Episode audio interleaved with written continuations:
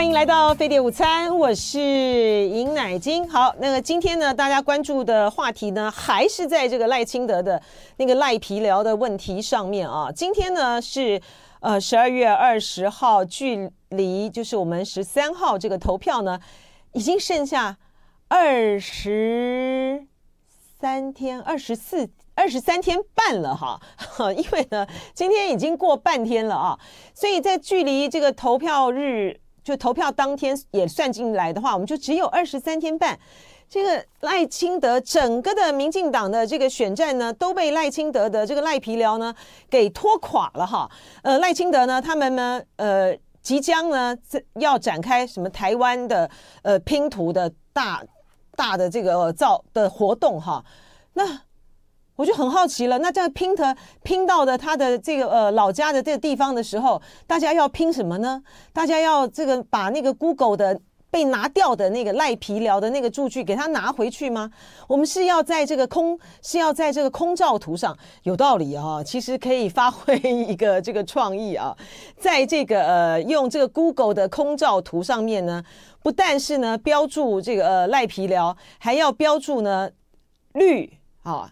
民进党执政之下呢，它的这个光电有多少的这些弊案？那些的弊案的点呢？这都是很严重的这个事情啊。这个蔡英文呢讲说，呃，你反对绿电呢，就是反对台积电。我哦，我觉得这个赖。那个蔡英文的他们的这个文宣团队呢，是真的很会哈，很会做这些的呃造句式的这种连结啊。像他当初呢讲说这个呃一国九二共识呢就是一国两制，九二共识呢根本不是这个一国两制，可是非常的成功，现在已经是呃深入到很多的呃不管是青绿营的啊，或者是年轻世代的。的他们搞不清楚什么是这个呃九二共识的时候，就觉得对对对，九二共识就是一国两制啊。那赖清，然后蔡英文呢又变了哈，又又现在呢又想出另外一个说反绿电呢就是反这个台积电，谁反台积电啊？谁反这个谁反这个绿能啊？他就就是反的，就像联合报今天的社论呢写得非常的好，他是反这个绿能蟑螂啊。然后呢，哎，我觉得这个是倒是可以呢，就 就呢在他们。呃，民进党呢要做这个呃全台湾这个拼图大造势的这个时候呢，真的是可以在这个 Google 上面呢，来这一切所有的反对呃绿民进党这个执政双标贪腐啊恶政的这些的团体呢，大家呢就可以发挥创意啊，在这个光电的这些的上面呢，真的是。八八枪案的所在地，它这些是绿能蟑螂，你到底是吃了多少啊？吃了多少呢？你不该吃的这些的财，哈，这些财呢，把所有的这些呃跟绿营呢有关系的、有关系的这些业者呢养得饱饱的，好，然后呢那么多的这个弊案，八八枪案，后来又有后来又有这些的枪击案，到现在为止呢还是说不清楚、讲不明白啊。好。这个呢，回到这个赖清德的这个赖皮聊的问题上面，我觉得这个赖清德呢，真的是他的他的性格之顽固啊。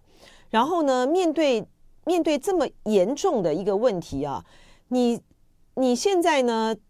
到今天距离选战只有二十三天半，你所有你要诉求的那些的呃什么台湾什么世界啊呃。世界走进台湾，台湾走向世界，然后护主权哈、啊、这些的陈腔滥调呢，都在你这个呃赖皮寮的政策上面被拖垮了。今天晚上呢是总统第一场的总统政见会。其实啊，过去来讲哈，其实总统政见会呢，真不是重点啊，重点呢都在这个总统这个辩论会。可是呢，因为呢。这个赖清德的这个这个问题呢，说不清楚，讲不明白，我就真的很好奇，他今天晚上的这个总统政见会呢，他到底呢要去诉求什么样的一个居住正义，是要去诉求什么样的一个公平，什么样的一个打造一个打造一个让大家呢都能够觉得呢，你们这个你们这个民进党执政八年以来，你们真的有在实现这个居住正义，有在实现这个公平正义吗？你的光是一个。光是一个赖皮聊的问题呢，就能够就能够阻挡了你所有的大家对于你这个赖清德呢，你在你在执政，假设今天呢还是你继续当这个总统的话，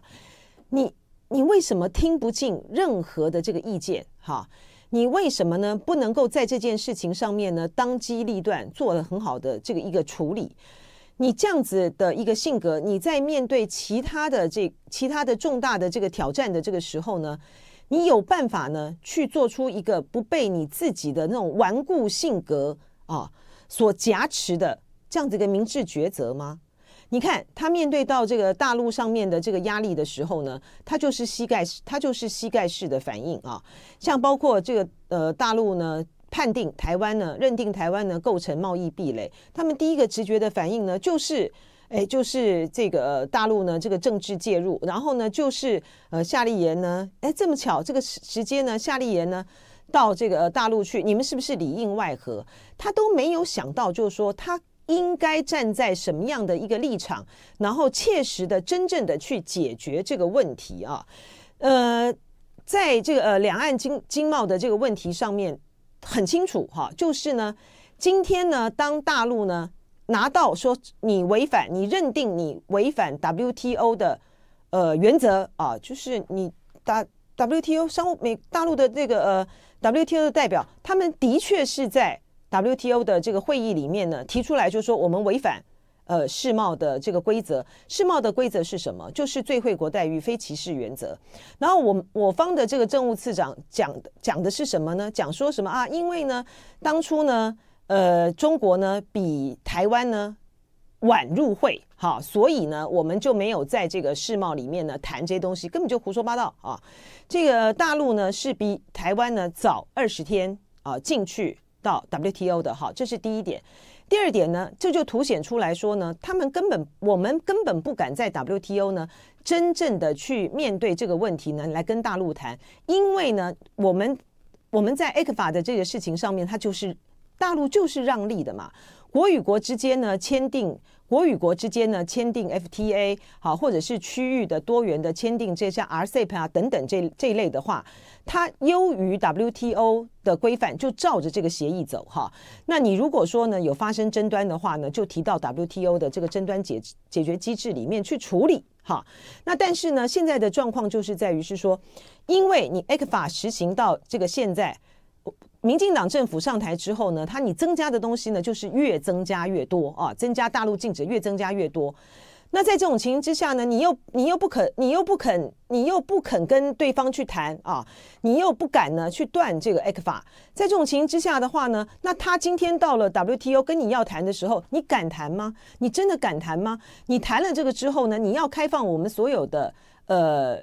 大陆的这些不管是农产品等等到台湾来吗？你完全没有办法嘛！你这样子才真正的是不保护台湾人民的利益。所以赖清德他们的政府呢，没有能力解决这个问题的这样子的一个很膝盖式的反应的做法，就是呈现在他这一次处理他的赖皮寮的这个事情呢，是如出一辙的啊，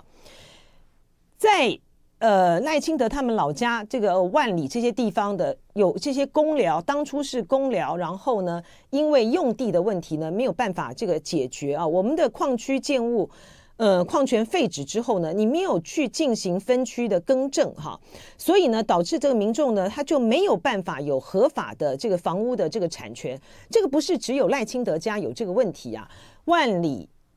瑞芳、平溪、金山。这一大片的地方呢，都跟都跟赖清德的这个父亲呢，他们是非常辛辛苦苦的矿工的这个家庭，他们的问题都一样哈。那你今天呢，呃，赖清德呢，你当了真的啊，你当了这么多年的这个立委，你后来又当了这个行政院长，现在又是现任的这个副总统，然后新北市政府呢，在二零一九年的时候。就已经提出来了，就已经提出来呢，去跟中央反映啊，要去解决这方面的这个问题。然后呢，他这个中央呢，没有没有受到这个中央的正呃重视。结果现在呢，国土署呢就打打脸回来，他的说辞是什么？你听了就非常的可笑哈。他说呢，呃，的确当时呢有这个呃新北市政府呢有向这个中央反映。可是呢，这个呃，函请函询这个内政部地政司内政部当时的回应是说，可以依照非都市都市土地使用管制规定第三十七条的规定，协助民众办理变更规编定哈。可是国土署的讲法是说，哎呀，但是呢，很可惜啊，新北市政府呢后续没有请内政部进一步协助，真的是开玩笑了。内政部二零一九年执政的是民进党啊，不是吗？执政的是民进党啊，你内政部呢？新北市政府已经反映了，那你内政部，你不是要进，你要进一步的来去协助，怎么会是说你要去积极处理啊？怎么是又推回来怪说新北市没有进一步的这个协助吗？现协助呢？啊、然后到现在你的这个问题呢，集体的这个业力大爆发了之后呢，你才在那边哭，哈，才在那边掉眼泪。然后呢，其他的呃，他的老家的其他的这些的邻居呢，就站起来说啊，这个呃，在野党不要那么残忍呐、你手段哪这么残忍？你们要不要问问赖清德啊？你们要不要问问你们的这个呃，曾经的行政院长、现任的这个副总统啊？你们为什么当时不积极处理呢？这个没有能力解决问题，还拖、还拖、还推、还赖，这真是赖清德的风格。说他是赖皮佬，一点都不为过。就爱点你 UFO